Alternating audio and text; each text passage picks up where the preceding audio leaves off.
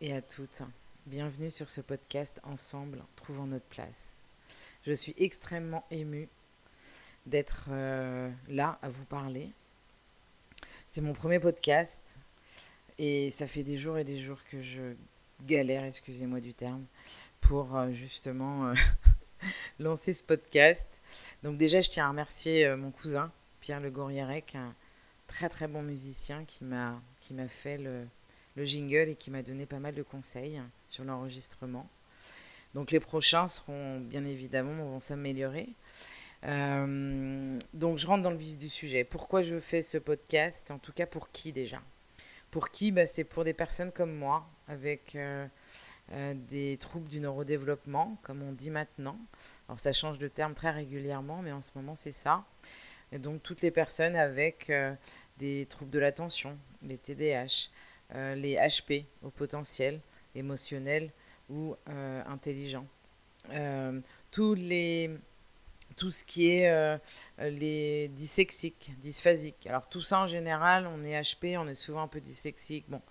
Et c'est justement pour toi, 10, pour une maman qui a une personne avec un trouble de l'attention, ce podcast, il va être dédié pour, pour vous. Pour, pour nous donner, je dis nous parce qu'en fait, ça va aussi me nourrir moi, euh, qui suis aussi donc euh, avec un profil HPE, détecté assez tardivement euh, il y a 3 ans, donc j'ai 45 ans et c'était j'avais 42 ans. Et l'objectif, c'est qu'effectivement, je puisse nous nourrir d'interviews de gens inspirants, de gens qui, ou même des gens qui ont des difficultés et qui auront envie d'échanger avec moi sur ces sujets-là parce que je sais qu'on est nombreux à, avoir du mal à trouver notre place. Alors, il y a plein de gens qui trouvent leur place, et heureusement. Euh, je suis en train de réaliser que tous les HP qui se mettent dans la créativité, photographes, euh, DJ, euh, même thérapeutes, bah, ils sont très heureux.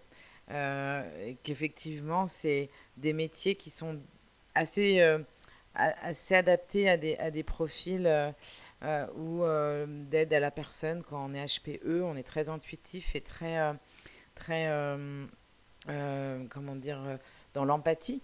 Donc, être thérapeute, c'est effectivement une bonne, un bon métier pour ça.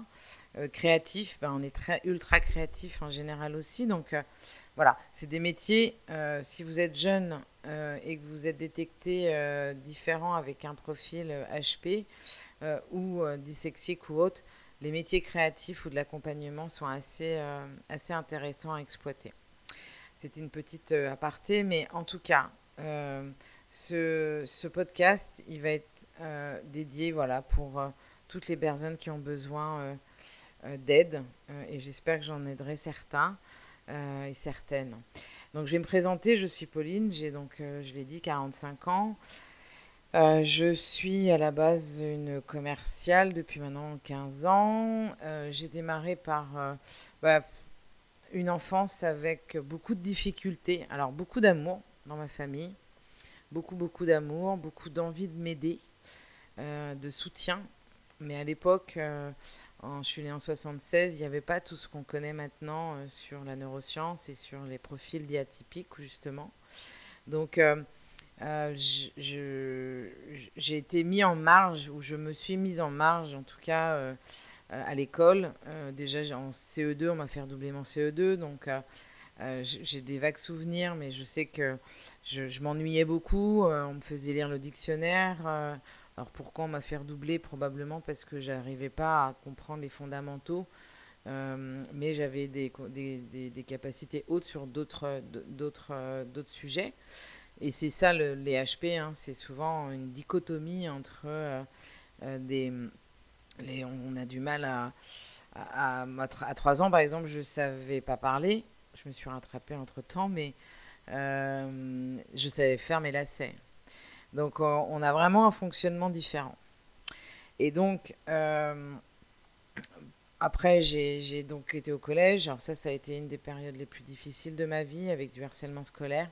J'étais dans un petit village, ou dans une ville en tout cas, du fin fond de la Bretagne, où, euh, alors d'un côté que ça soit dans une grande ville ou, petite ville, je suis même pas sûre que ça ait changé grand-chose, mais Euh, j'ai pas réussi du tout à me faire des copains à l'école, donc j'étais vraiment en repli.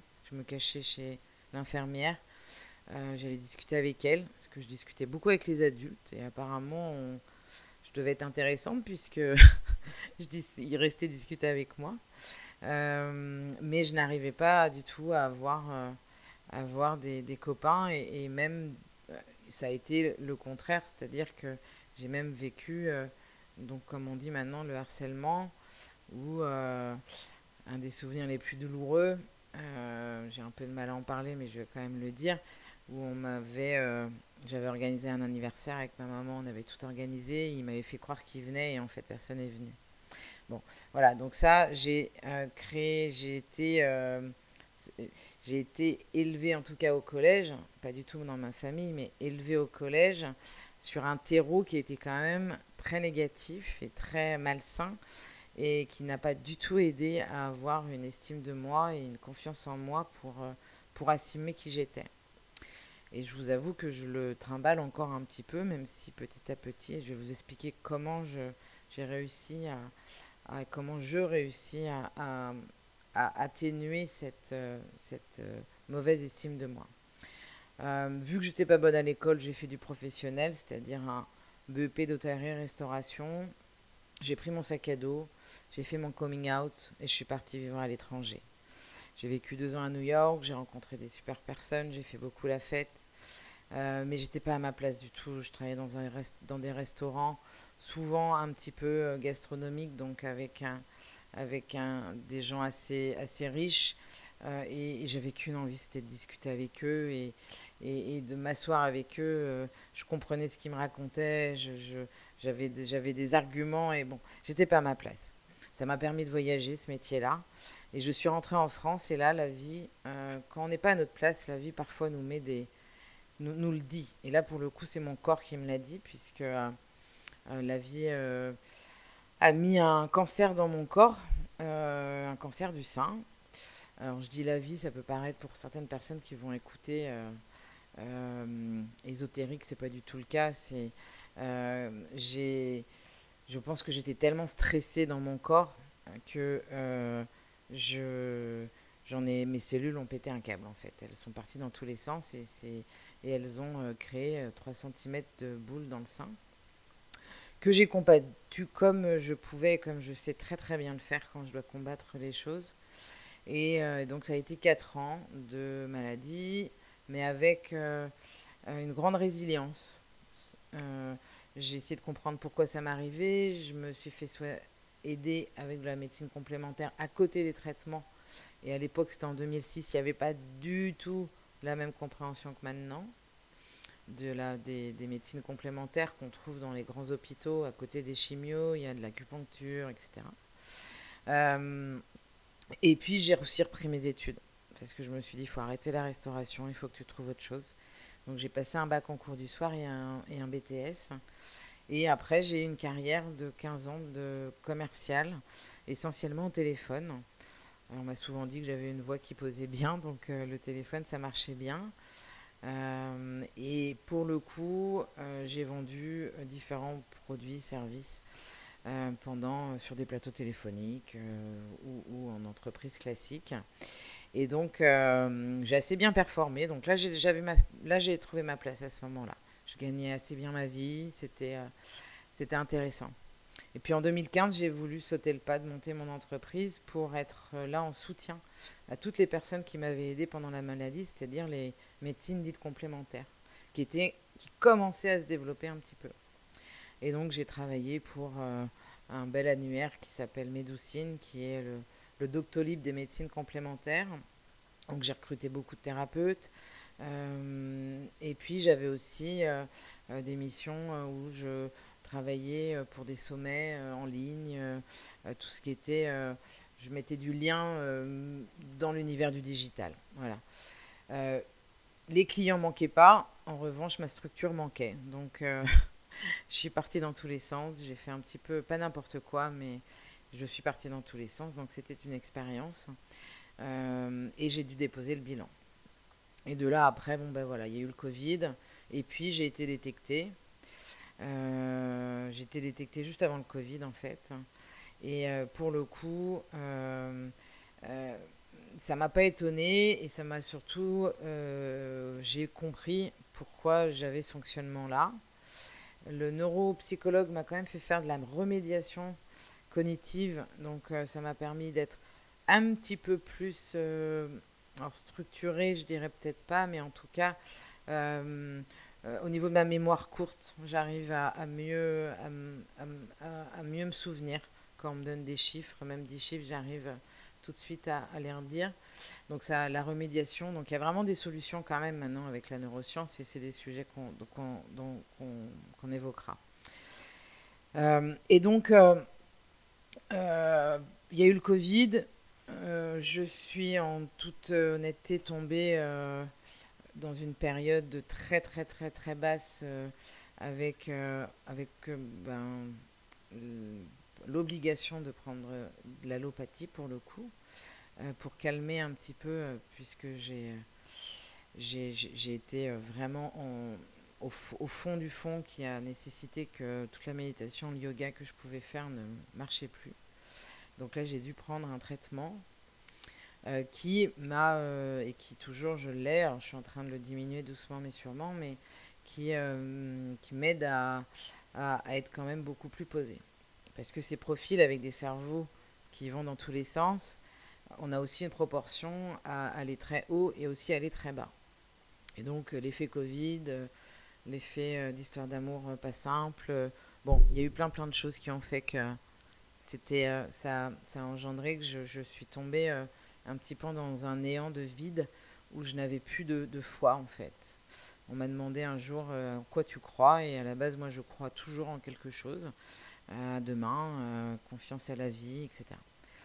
Et, et donc je suis remontée doucement mais sûrement et là on m'a fait venir à Rennes pour un emploi euh, et euh, j'ai vécu une expérience justement typique du TDAH-HP euh, où j'ai vécu un management assez libéré, un peu trop libéré, où on m'a laissé un peu en roue libre faire ce que je voulais. Et ça a engendré que ça a fait peur en fait. Ça a fait peur et, et au lieu de me dire va doucement, etc., bon, bah, on m'a laissé en roue libre. Et, et donc je me suis retrouvée à Rennes avec un appartement un petit peu plus au-dessus de mes moyens. Et donc, euh, ça m'a donné l'idée, parce qu'il y a toujours des réponses à toute expérience que l'on vit, euh, de créer des ateliers de sensibilisation sur, les, sur tous les troubles du neurodéveloppement. Et c'est la raison du pourquoi, du comment, et ce podcast, en fait. C'est que je vais me nourrir de toutes ces interviews que je vais faire pour créer mes ateliers. Alors j'ai la chance d'avoir rencontré euh, quelqu'un que je n'aimerais pas encore et je pense que je vais bientôt l'interviewer qui m'a proposé de m'aider à créer ces ateliers et à peut-être les vendre derrière aussi dans, dans, leur, euh, dans leur entreprise, mais dans leur structure, euh, organisme de formation. Mais en tout cas, ça m'a donné cette expérience et puis tout ce que j'ai vécu m'a donné envie de. Et c'est là où je pense. Je dis je pense parce que on verra ça dans quelques mois et vous le vivrez avec moi. je vous emmène avec moi dans mon aventure où j'ai trouvé ma place, où je vais aider les managers à mieux nous connaître, à mieux avancer ensemble euh, et à, mieux euh, canaliser ou pas canaliser, euh, mettre un, et, pour ça, il faut mieux connaître en fait. C'est la, première raison. Je ne vais pas me substituer à un professionnel de santé, un orthophoniste ou autre. Je vais juste donner des, indications assez simples en fait. C'est quoi être 10 Qu'est-ce qu'on voit quand on est 10 Qu'est-ce qu'on lit? Comment on peut les aider, ces dyslexiques? Euh, C'est quoi être TDAH euh, Est-ce que comment leur donner des solutions pour qu'ils puissent euh, se concentrer ou en tout cas accepter qu'ils travaillent 20 minutes, ils vont faire le tour de pâté de maison ou faire une partie de ping-pong ou, ou avoir un jeu divers et varié, bref. Et tout ça, c'est des connaissances que les entreprises doivent avoir pour s'adapter aux salariés.